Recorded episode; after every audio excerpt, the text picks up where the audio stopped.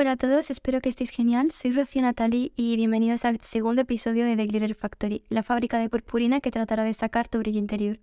En este capítulo vamos a hablar de los cambios, del desapego, de encontrar tu verdadero yo y acerca del desarrollo personal. Vamos a tratar de reflexionar acerca de quiénes somos, ya que muchas veces puede resultarnos una pregunta difícil de responder, pero que una vez respondida, nos puede ayudar a tener más clara nuestra posición en la vida para así poder construirnos mejor como personas, además de tomar las medidas necesarias para convertirte en esa persona que tanto deseas ser. Para comenzar a hablar de algo tan grande como puede ser el desarrollo personal, creo que deberíamos situarnos en el presente, quizá vernos por un momento desde afuera, comprobar si existe realmente una conexión entre ese yo que está dentro de tu cuerpo, con sueños, ambiciones, con ganas de comerse el mundo, con el cuerpo que se mueve en la realidad en la que vivimos. Puede ser que dentro de ti existan ganas de comerse el mundo, pero que por miedo al que dirán aún no lo hace.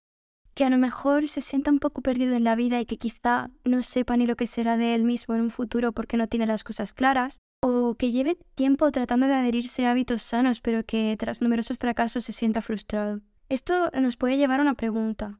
¿Estamos orgullosos de la vida que estamos construyendo? ¿Realmente estamos haciendo lo suficiente por conseguir nuestros objetivos? ¿O simplemente nos estamos manteniendo en una posición conformista? Mírate desde afuera. ¿Te gusta lo que haces en el día? ¿La manera que tienes de comportarte con las personas de tu entorno? ¿Con tu familia? ¿Con tus amigos? ¿Con las personas que quieres? ¿Crees que la manera que tienes de hacer las cosas es de una persona que se conoce y sabe lo que quiere? ¿Que esas cosas te van a llevar al éxito? Porque las personas exitosas tienen muy claro lo que quieren. ¿Tú acaso las tienes? ¿Y qué dirías tu niño interior sobre ti? ¿Estaría orgulloso? Después de todo este bombardeo de preguntas, vamos a centrarnos en lo que estamos. Y si te das cuenta, el verbo estamos está en presente, porque es en lo que te tienes que centrar, el ahora. Lo que ocurrió en pasado Solo pudo haber ocurrido de una manera, y quédate con eso, porque te quita de comeduras de cabeza y de estar preguntándote si las cosas hubieran sido diferentes si quizá algún factor no hubiera existido e intervenido. Grábatelo, lo que ha pasado estaba destinado a suceder y no iba a pasar de otra manera. Y no me refiero solamente al destino o las cosas que han podido suceder por agentes externos, sino hablo también de las consecuencias de tus actos. Así como en el presente puedes sembrar cosas que puedes recoger el día de mañana, quizá lo que has estado recogiendo había sido sembrado anteriormente también por ti mismo. Quizá llevas siendo hora de asumir la responsabilidad de tu propia existencia y asumir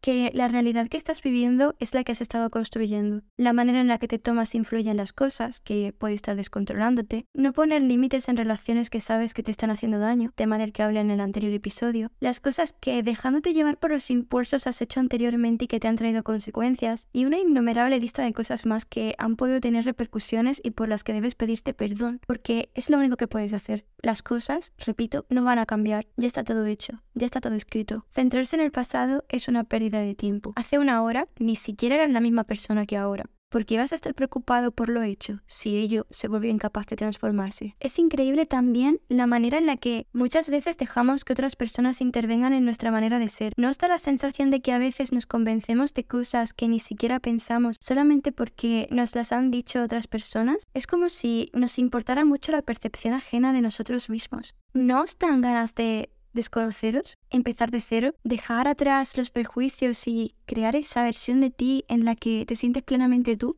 Las personas que tenemos a nuestro alrededor son muy importantes en nuestro desarrollo y su influencia puede determinar en quién nos vamos a convertir el día de mañana. No trates de llegar a las expectativas de nadie, porque eso nunca te va a hacer feliz, porque no es lo que realmente quieres. Aquí de lo que se trata es de llegar a tus propias expectativas y cumplir con lo que tú esperas de ti mismo. Cuida con qué clase de personas te juntas. ¿Te suman o más bien te hacen dudar de ti mismo y tienes que estar constantemente cambiando para encajar? Aquí el sentido del valor que tenemos de nosotros mismos entra en juego. ¿Te sientes valioso tú o tu sentido del valor propio se basa completamente en la estimación que otras personas tienen de ti, porque estás perdido si las respuestas son sí. Las personas siempre aportan, aunque pienses que no, pero pueden aportar tanto para bien como para mal. Ten cuidado a quién escoges, porque cada persona que pasa por nuestra vida pone de alguna manera u otra su granito de arena en nuestra esencia. Por ejemplo, cada vez que nos dicen algo bonito es como si nuestro nivel de seguridad aumentara de alguna forma. Cuando nos reímos con alguien es como si se nos llenara el alma y se nos vaciara cuando recibimos miradas de asco o no nos sentimos aceptados por el comportamiento despectivo que nos muestran. Esas miradas y actitudes muchas veces sin querer nos reprograman y es como si nos mandaran un mensaje al cerebro en el que te dicen que dejes de hacer eso, que es ridículo y sin darte cuenta dejas de hacerlo. Hace un año Tuve que integrarme en un nuevo lugar, un nuevo instituto y nuevas personas. El curso pasado ha sido de lo más reflexivo para mi desarrollo, ya que llegué a desconocer realmente quién era. Siempre fui una chica social a la que se le daba muy bien relacionarse con la gente y que normalmente no tenía problemas para comunicarse. Pero me ocurrió algo y era que por algún motivo la manera en la que yo me relacionaba en el lugar del que venía no me estaba dando frutos en el lugar en el que estaba. Así que empecé a dudar cada vez más de mí misma y de mis habilidades sociales y si realmente estaba haciendo las cosas bien. Por hacer caso a las miradas y las actitudes de las que hablé anteriormente, fui silenciando a lo largo del curso mi manera de ser. Cuando me di cuenta, ya no era yo. Me limitaba solamente a estudiar. Mi personalidad estaba perdida. Habían claras diferencias entre ambos lugares y no entendía qué es lo que estaba mal y por qué esa chica tan social, capaz de integrarse en cualquier lado, no estaba consiguiendo integrarse ahí. Más adelante conocí a más gente, pero yo ya estaba silenciada y ya no era yo. Mi cabeza ya había programado que no podía hacer una gran lista de cosas y esas cosas eran todas las que había estado silenciando por hacer caso a las reacciones negativas de los demás. ¿De qué me sirvió? Para nada. Ni siquiera entendía qué otro propósito tenía además de estudiar. En ese entonces me tatué una frase en la cabeza. Deja de intentar caerle bien a todo el mundo, porque ni siquiera a ti te cae todo el mundo bien. Es una frase que originalmente leí en inglés en un post de Instagram y que llegó a mí en el momento que más lo necesitaba.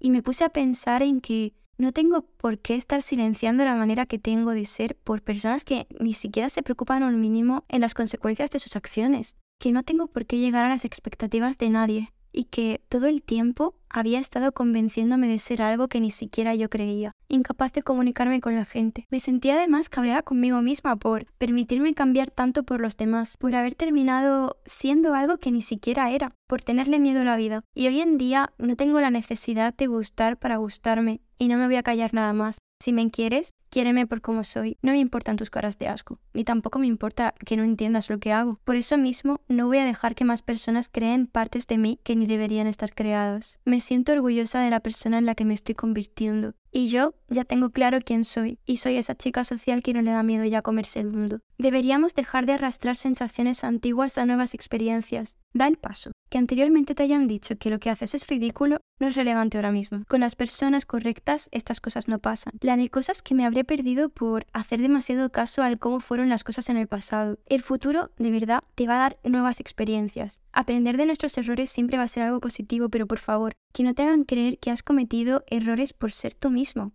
Reconoce lo que vales y lo que te mereces, porque eres el único capaz de hacerlo. Eres diferente al resto, yo lo sé. Sé que es complicado a veces tener clara nuestra identidad, pero tenerla clara te hace sentirte lleno y dispuesto a pensar más allá. ¿En quién te gustaría ser en el futuro? Y una de las cosas que más me ha ayudado a saber quién soy es responder las típicas preguntas que le harías a una persona para intentar conocerla, pero en vez de a esa persona, hacérmelas a mí misma. Puedes empezar desde lo más pequeño, escribiendo, por ejemplo, en un papel tu nombre y tu edad. Preguntarte qué es lo que disfrutabas hacer en tu infancia y qué es lo que te hacía feliz, ya que a lo mejor ese niño interior que tienes puede llegar a sentirse abandonado, como si lo hubieras dejado a un lado. También preguntarte qué es lo que te hace feliz ahora o qué es lo que no estás dispuesto a soportar, tus límites, tenerlos claros, cuáles crees que han sido tus logros durante estos años por ejemplo, sé fiel a ti mismo y responde con sinceridad, porque ya es un logro que estés teniendo la valentía de realizar esta tarea. Hay muchas más preguntas que puedes hacerte, como por ejemplo, si estás a gusto con la vida que estás teniendo, y aún sigues haciendo cosas por los demás que realmente no quieres hacer y van en contra de tus valores. ¿Te gusta quién eres? ¿Has cambiado por alguien? ¿Cómo te gustaría ser? Barbie lo clavo cuando dijo que tú puedes ser lo que quieras ser, incluso si aún sientes que te falta mucho para lograr lo que quieres. Primero, ten claro tu propósito. Después, convéncete de que puedes lograrlo hasta que al final lo hagas. Define cuál es el camino para alcanzar tus sueños y trabaja para conseguirlo. Tu identidad personal es muy importante. Es lo que te diferencia del resto de personas y es lo que te hace único.